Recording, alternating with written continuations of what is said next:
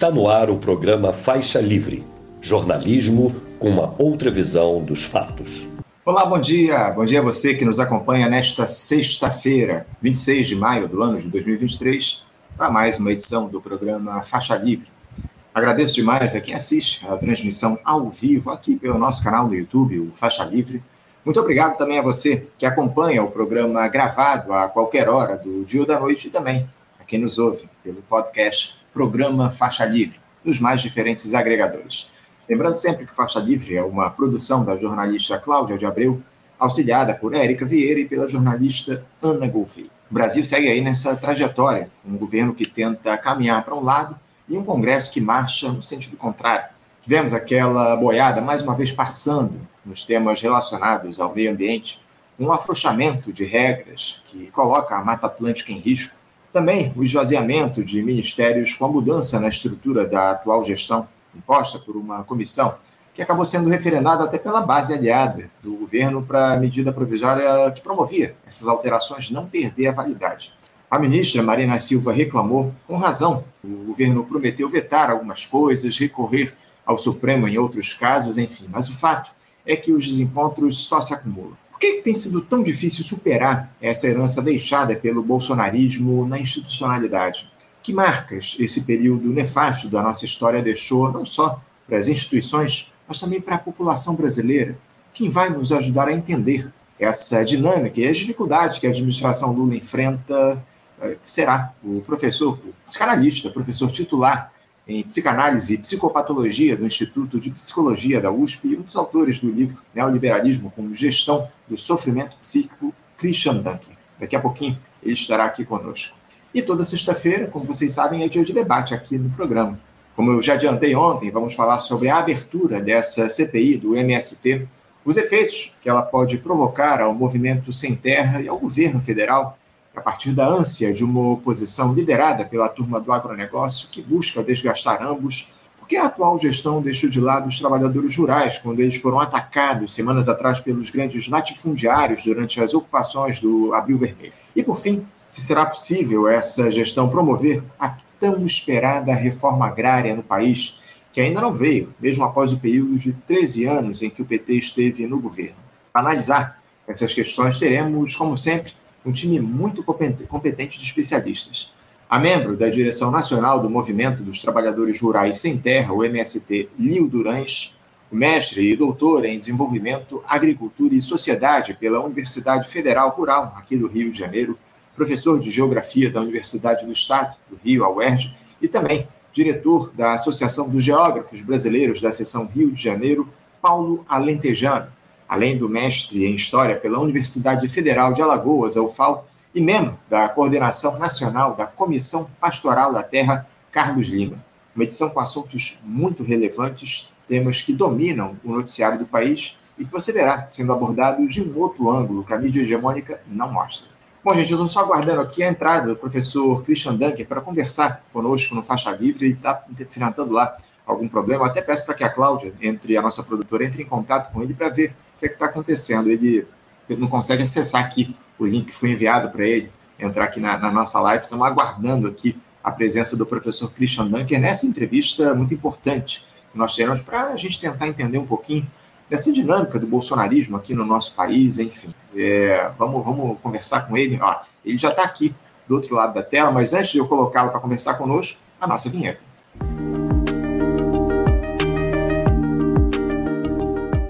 Eu saúdo para conversar com a gente pela primeira vez aqui no nosso programa o psicanalista, professor titular em psicanálise e psicopatologia do Instituto de Psicologia da USP e um dos autores do livro Neoliberalismo com Gestão do Sofrimento Psíquico, Christian Dunker. Professor Christian Dunker, bom dia.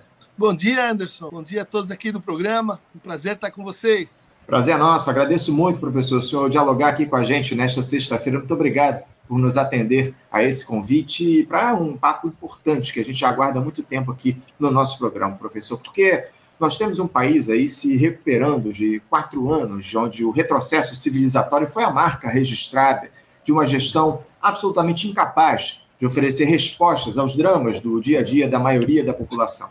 O presidente Lula se coloca à frente de uma grande aliança democrática para a superação do protofascismo que emergiu na nossa sociedade mas enfrenta resistências que passam não só por essa extrema-direita que ocupa postos na institucionalidade e está longe de ser derrotada, como também por um Congresso Nacional cada vez mais sedento por benesses.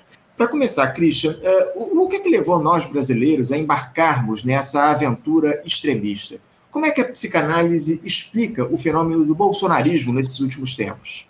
Poxa, acho que a psicanálise sozinha ela não consegue dar conta desse processo tão, uh, tão impactante, né? E, e e sem, sem muita previsibilidade de que isso poderia ter acontecido. Mas, assim, é, fazendo aquela conta assim, pós-jogo, né, falando depois do, do acontecido, é, dá para a gente imaginar que é, no período de Lula e Dilma, a gente teve uma uh, muito forte mobilidade social uma transformação nos, nas gramáticas de reconhecimento e nas modalidades de perspectivar o futuro. Né?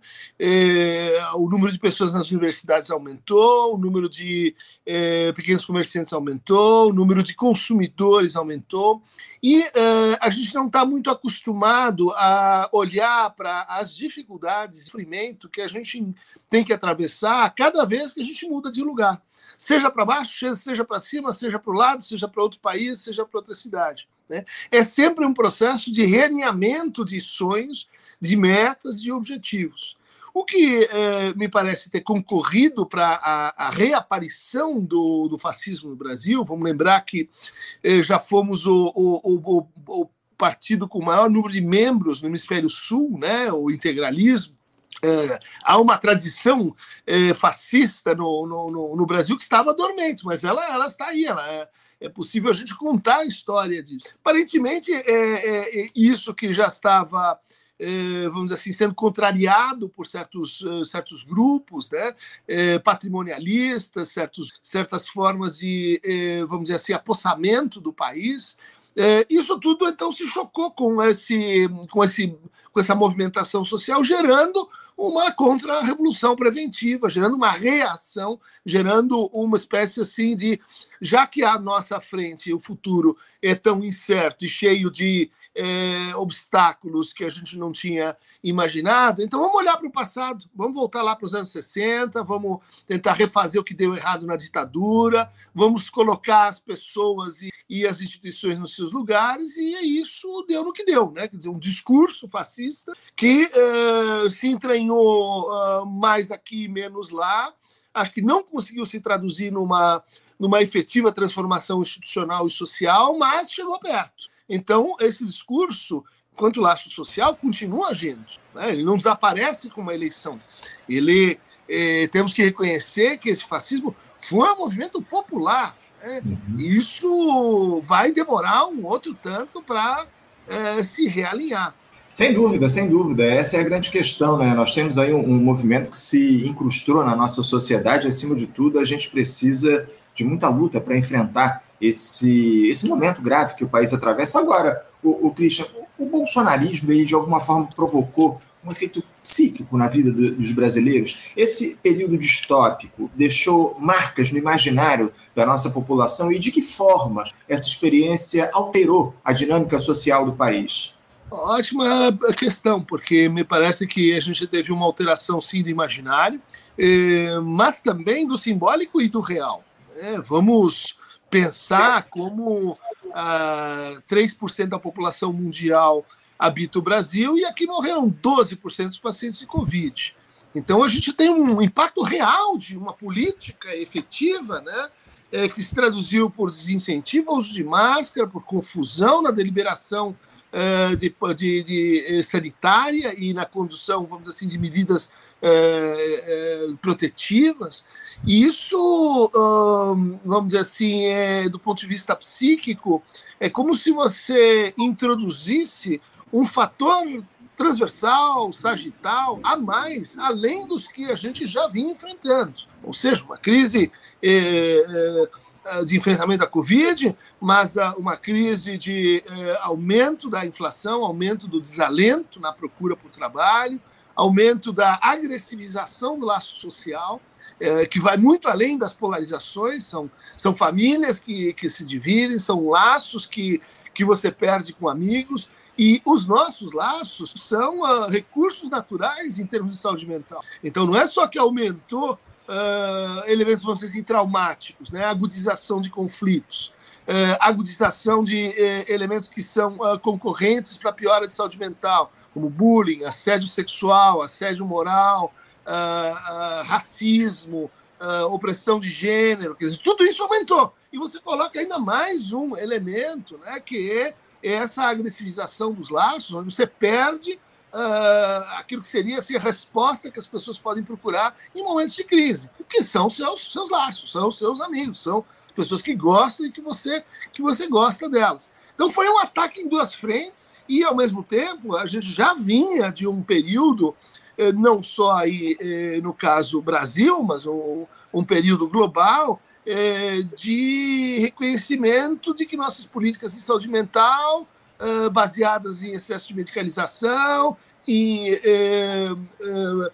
sucateamento de equipamentos de saúde mental uh, estavam concorrendo para uma, uma piora dos indicadores de, de transtornos uh, no mundo e no Brasil em particular. Uh, notadamente índices de suicídio, índices de, de, de autoviolência em jovens, índices de depressão e ansiedade, que aumentaram de uma maneira assim vertiginosa no período, uh, vamos dizer assim, pós-Covid. Né? Uhum. Sem falar nos ataques às escolas. E no ano de 2022, que é justamente um ano decisivo para a transformação política, eh, saltaram quase 50%, 70% e depois continuaram num patamar muito elevado.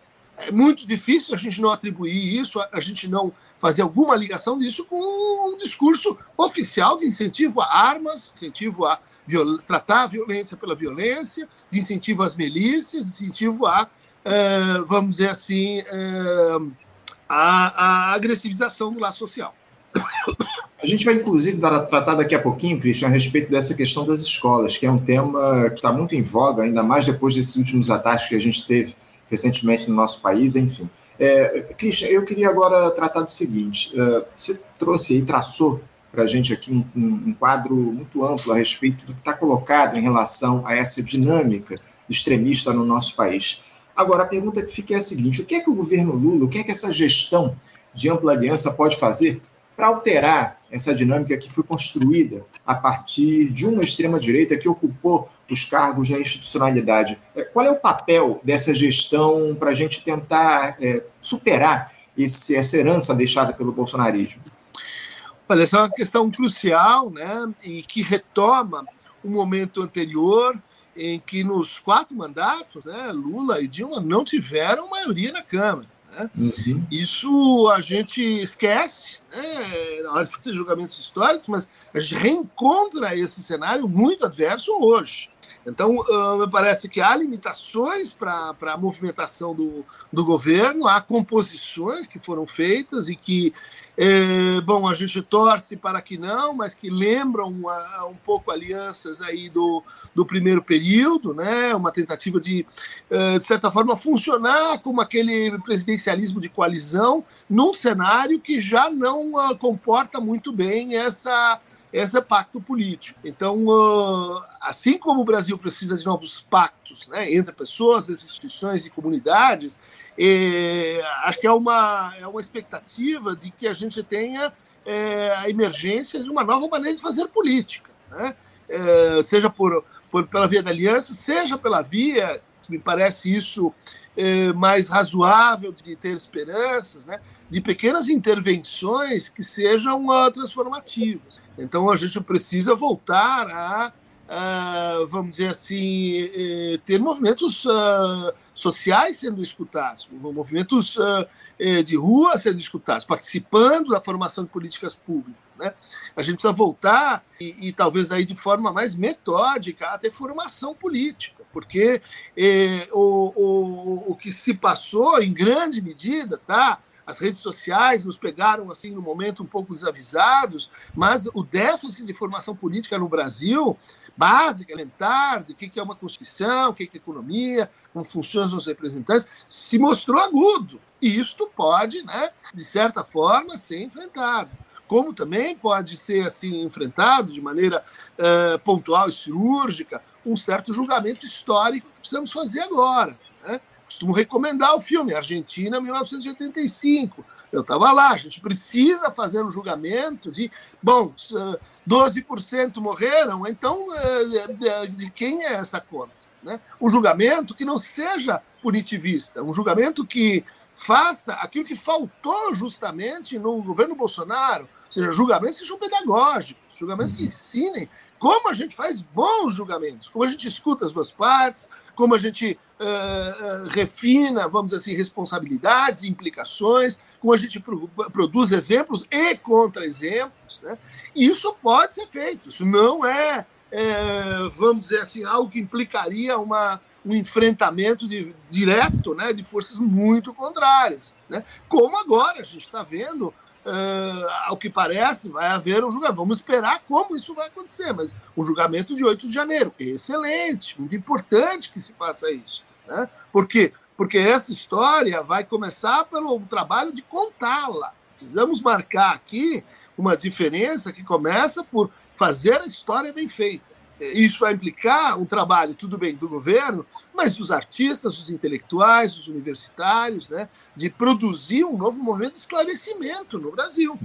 Christian, é, a gente tem falado a respeito dessa necessidade de haver formação de base há anos aqui no nosso faixa livre. Política de baixo para cima, e não de cima para baixo, como tem se dado ao longo dos últimos anos. Mas, lamentavelmente, parece que as esquerdas abandonaram essa necessária uhum essa necessária formação política que a população precisa ter. Infelizmente, os, a, a, política abandonou as periferias e uh, grupos neopentecostais acabaram ocupando esses uhum. espaços, porque a gente sabe muito bem que não há espaços vazios, né? E são ocupados, evidentemente, por determinados grupos, quando outros deixam de lado essa, essa participação. Enfim, o Christian, é, é, é uma discussão que a gente tem feito mais uma vez há muitos anos aqui no nosso país, e evidentemente as instituições políticas, os, os institutos, os partidos políticos, de alguma forma, precisam atuar nesse sentido. Agora, o, o Christian, mudando um pouquinho de assunto, a gente começou a falar a respeito dessa, desse tema relativo aí às escolas.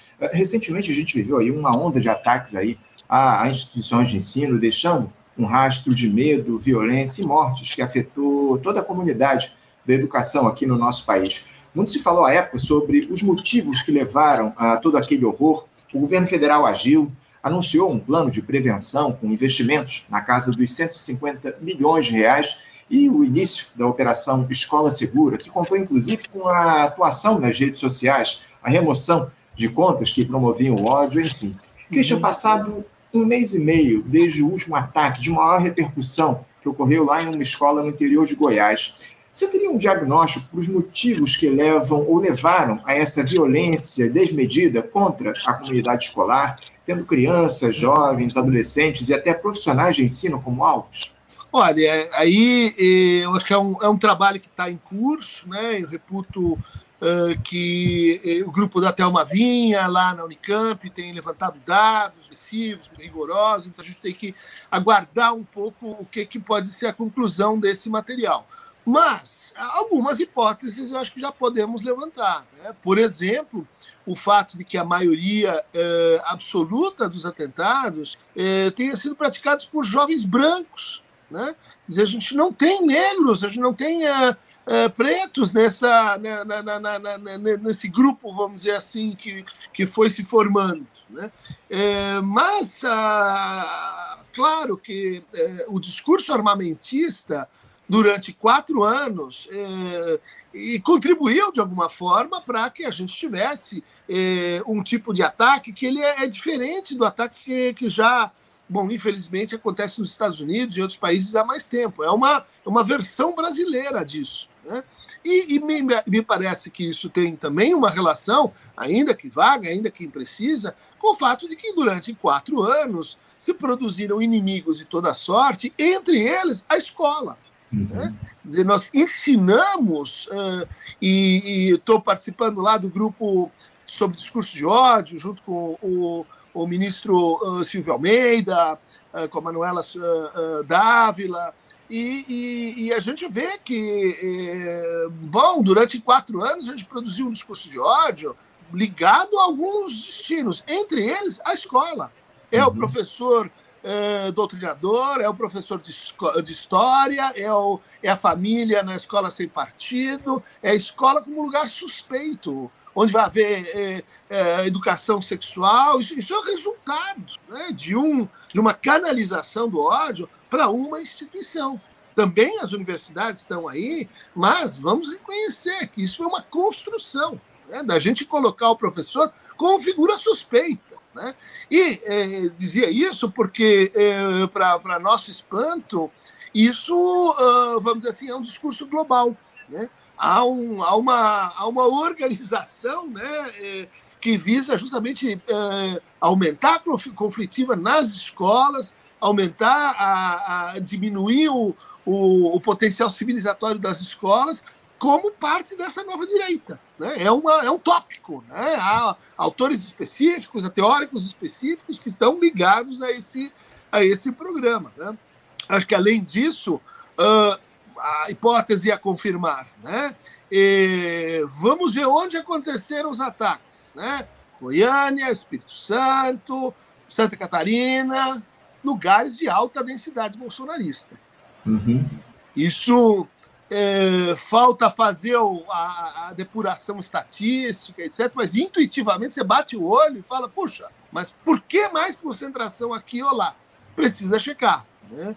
Não quer dizer que naquela escola, né, naquela comunidade, mas está aparecendo que sim.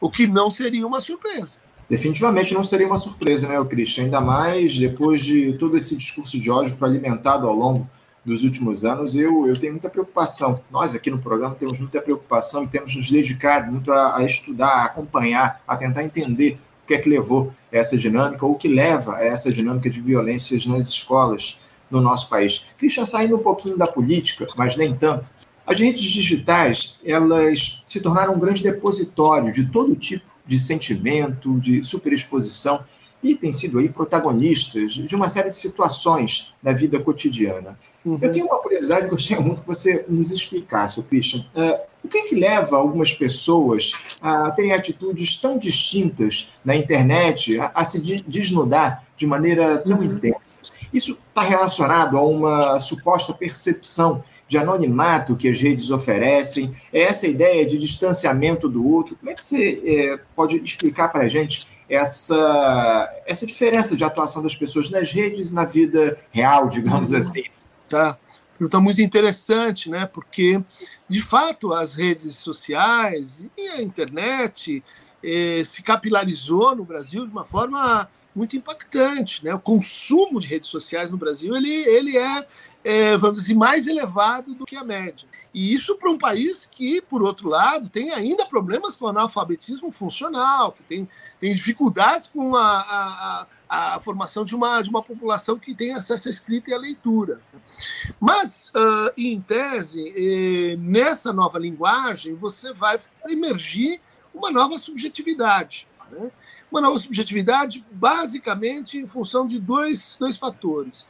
Um são as gramáticas de reconhecimento. Né? Ou seja, eu posso me criar né, numa versão alternativa. Eu uhum. posso viver uma, uma versão Christian Linha, uma versão Anderson duas linhas, que é uma, um exercício narcísico interessante, semelhante a quando a gente vai para uma festa fantasia ou no carnaval, em que a gente pode brincar de ser outro, mas que no fundo é o mesmo, é uma versão da gente que a gente continha, que a gente uh, mantinha, vamos dizer assim, às vezes segredada, em função de como isso era reconhecido pelos outros. Então, a linguagem digital ela abriu a possibilidade de que você encontrasse pares é, em lugares às vezes distantes da sua comunidade, em outras culturas, promovendo a criação de microgrupos, uh, em tese, uh, que, que não aconteceria né? num, num, num, numa situação assim natural ou pré-internet. Então a gente tinha lá esse dado que a maior parte das pessoas ou namoravam ou casavam com pessoas que viviam a 10 quarteirões de onde você mora. Puxa, olha que dado cruel, né? Isso reproduz classe, isso é, uniformiza, isso é baixa diversidade. Hoje você pega qualquer uh, uh, Tinder, ela te leva para outros bairros, para outras cidades, para conversas com o, com o outro. Né? Então você tem esse elemento, né? é, que é um elemento uh, que, que, dava esperanças né, de que poderia haver uma transformação mais democrática vinda, a vinda dessa linguagem. Bom, o que, que correu muito isso? Em primeiro lugar, o fato de que, para vestir essa fantasia, a gente teve que mudar de nome, a gente teve que criar um perfil falso, a gente teve que, se a gente é criança, infringir a lei e abrir um, um perfil onde você não pode. E quando você não é mais responsável né, pelo, pelo que você está dizendo do ponto de vista da modulação de afetos, né, se eu te agrido, você vai dizer, ô oh, Christian, olha só, você falou uma coisa, eu vou. Que consequências isso tem para você enquanto um professor, alguém que é pai, alguém que tem os seus amigos, que são o quê? Controle social, mas também modulação de afetos. Oh, fez uma coisa que eu não gostei, você falou com o Anderson desse jeito. O que, que acontece quando você vai para a versão alternativa no anonimato? Você começa a criar um avolumamento, uma, uma expansão do eu, uh, baseada no uh, crio a minha bolha com os meus espelhos, acelero essa bolha, e daí quando eu saio dessa bolha, o que acontece? Descompressão. É como uma embolia. O cara estava lá embaixo da água, opa, subi, eu tenho que mudar de mundo. Uhum. Nessa descompressão, você começa a, a criar, né, é, vamos dizer assim, um, um, um, déficit que vira agressividade, que vira depressão. Porque, olha só, sou X lá, sou Y aqui. Só que lá, quem é que está sendo reconhecido? Ah, é o Capitão Marvel, que eu criei, que é um personagem que não sou eu. Mas então, fora, eu não sou aquele cara. Não, não é. Ou assume né, e paga o preço, e modula teus afetos, ou você vai ter essa embolia narcísica. E isso está afetando assim brutalmente uh, e especialmente os jovens, né? que estão mais, uh, vamos dizer assim, turbulentos do ponto de vista de uh, economia de identificações. Então isso é um aspecto assim lamentável, criminoso de, de, de, saúde mental que, que é óbvio e que continua assim correndo solto. O segundo é que é, você descobriu que o ódio engaja, o ódio monetiza, o ódio aumenta a atração, o ódio, o ódio é dinheiro. O uhum. ódio é parte, vamos dizer assim, desse novo capital imaterial. E, e aí, quando você tem, então, cenas de agressão, assédio, uh, violência, uh, até mesmo cancelamento. Aí aqueles que são responsáveis pelo algoritmo dizem assim: eu não. Isso, isso são as pessoas que estão fazendo isso. Não, mas você está acelerando o ódio. Você está distribuindo esse vídeo mais do que outros vídeos. Não, não, não, não. É, veja só, então você tem dois níveis de responsabilidade. O nível individual, né? Daquela pessoa bancando o, o super-herói ou super-vilão, hater, e o nível das big techs que estão, uh, uh, como, como, se comprovou aí no episódio da votação, estão interferindo né, nesse processo sem. Uh, bom, olha, você deixou uma agressividade acontecer na festa que você promoveu, agora você precisa devolver para a sociedade educação em direitos humanos, uh, mediação, explicitação de que algoritmo que estava envolvido nisso, você prestar contas. Uhum. Né?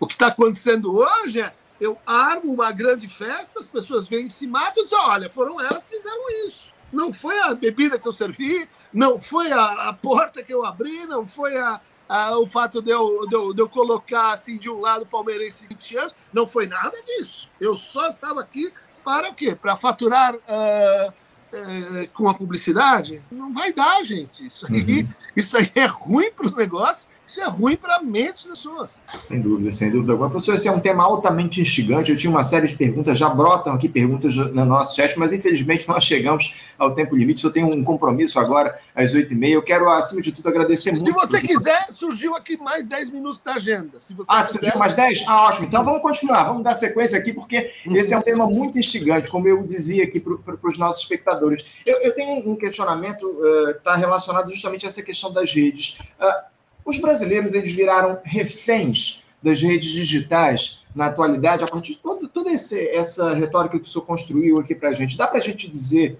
que, atualmente, a, a, população aqui do nosso país virou refém das redes, Christian? Olha, um, um fato que é, é pouco ponderado, a gente fala em redes é, no Brasil, é, diz respeito à, à, à, importância que os laços familiares têm na nossa cultura. Né? A gente até satirizado por isso. Né? Os americanos, os alemães, franceses, mas, mas vocês têm uma ligação que fica com a família o resto da vida. Vocês se frequentam, dão satisfações, se veem toda semana, se não todo dia. Isso é, isso é uma coisa, vamos dizer assim, própria da brasilidade. Né? Essa é nossa é, é, é, comunicação fática. Né? E aí, tudo bem? Tudo bem? E aí, como é que você está? Estou bem. E aqui, bom, o que, que a gente tinha antes da.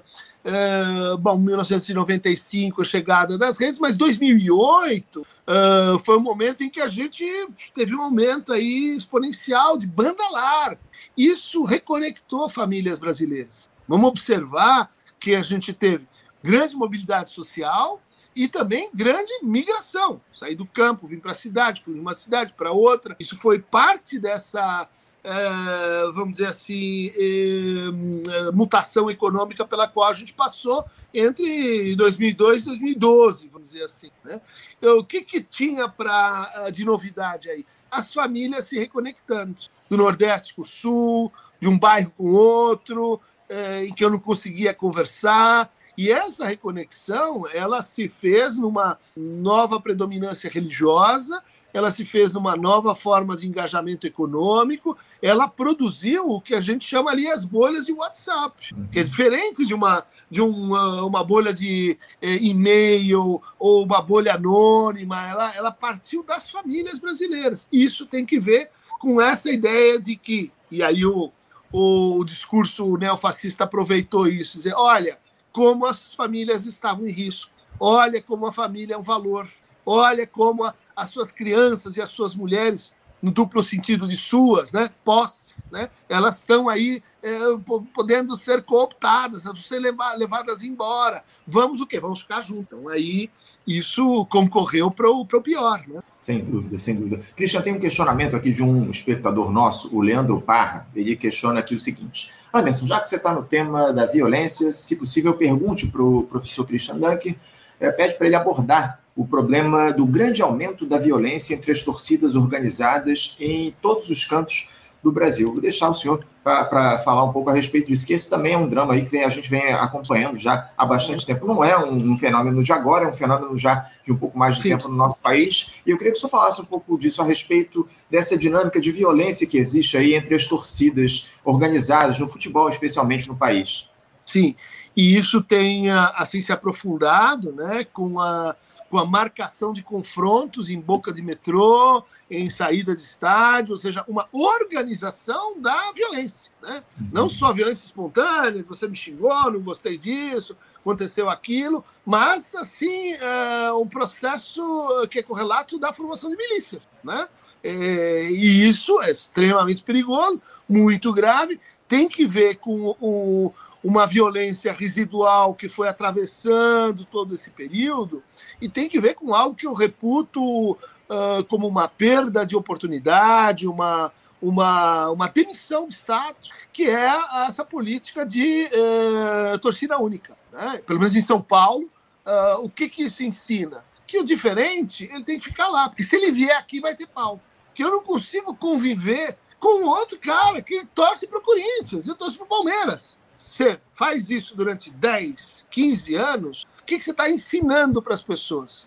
Como você está praticando cidadania dentro do estádio? Onde estão as iniciativas que estão assim conversando com os chefes de torcida, que estão trazendo os chefes de torcida, que é um movimento social. A gente viu aí a Gaviões fazendo o que fez durante a pandemia, durante a, o período Bolsonaro, e já vem isso da democracia corintiana. Olha, de novo, o que, que a gente tem aqui? Um caso de desprezo para o movimento social. Né? Uhum. Você deixa ele a sua própria sorte. Né? Você não acompanha, você não entende que ali você tem uma situação educativa. Ou seja, por as duas torcidas e por o que? Mediação.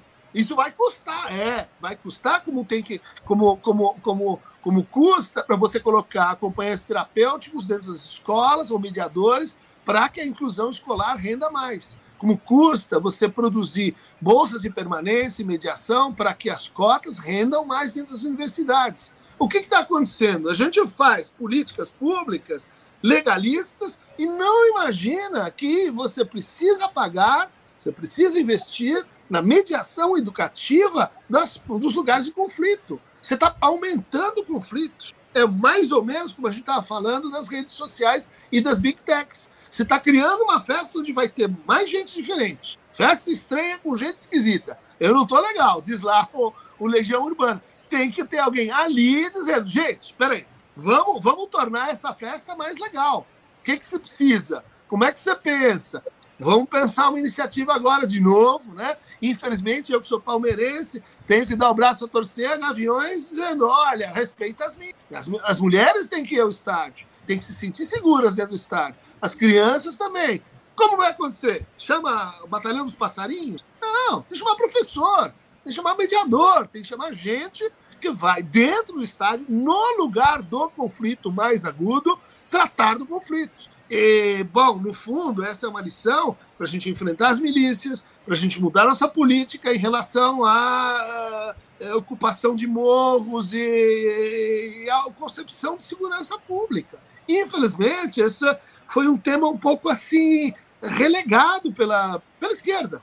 Né? Segurança pública, segurança comunitária. Ah, mas custa. Custa mais caro do que pôr câmera e, e tratar de bom, aumentar a vigilância escolar. Que muito dinheiro investido. E dentro da escola, nix, zero. Onde é que tá estão os, a, a, as escolas com tempo integral, com mediação para o conflito que está acontecendo ali? E vai acontecer. E tudo bem que aconteça. Sempre foi assim. Agora, o que, que a gente não tinha no passado? Aquela que foi agredido por um bullying, aquela que se sente marginalizado, em vez dela retomar isso na formação de um grupo interno, próprio, da sua banda, do seu time de futebol, ele sai e entra no Red Pill. Ele uhum. sai e entra no incel. Ele sai e encontra na, no universo digital alguém dizendo vai lá e volta e, e, e vira um santo e ajusta as contas, porque nós vamos te reconhecer como você não foi reconhecido lá. Não precisa ser Lacan e Freud para ver o que está acontecendo. Professor Christian Dunker, é, é, é, uma, eu agradeço muito, acima de tudo, a aula que senhor nos deu aqui no dia de hoje. É uma alegria ter a sua presença aqui no nosso Faixa Livre. Muito obrigado pela sua participação. Certamente a gente vai ter que voltar a conversar em outras ocasiões para entender um pouco mais dessa dinâmica social que vem se deteriorando ao longo dos últimos anos aqui no nosso país e no mundo, não só no Brasil, evidentemente. Professor, muito obrigado pela sua presença. Eu desejo um ótimo final de semana. Deixo um abraço forte. Até a próxima. Abraço a você, todos do Faixa Livre. Foi um prazer falar contigo. Abração. Prazer é nosso. Um abraço. Conversamos aqui com o professor Christian Dunker. Christian Dunker, que é psicanalista, professor titular em psicanálise e psicopatologia do Instituto de Psicologia da USP, Universidade de São Paulo, e um dos autores do livro Neoliberalismo como Gestão do Sofrimento Psíquico. Tem uma aula aqui para a gente a respeito dessa dinâmica que está colocada da extrema-direita no nosso país. Enfim, muito bom, muito importante esse papo que a gente já queria há muito tempo bater com o professor Christian Dunker. Você, ouvinte do Faixa Livre, pode ajudar a mantê-lo no ar. Faça sua contribuição diretamente na conta do Banco Itaú, agência 6157, conta corrente 99360, dígito 8. Esta conta encontra-se em nome do Sindicato dos Professores do Município do Rio de Janeiro e região, o Simpro Rio, uma das nossas entidades patrocinadoras, mas seus recursos são destinados exclusivamente para o financiamento do nosso programa. Você pode fazer sua doação de qualquer valor, utilizando também a nossa chave Pix, que é ouvinte@programafaixalivre.com.br. Sua contribuição é fundamental para a manutenção desta trincheira progressista no ar.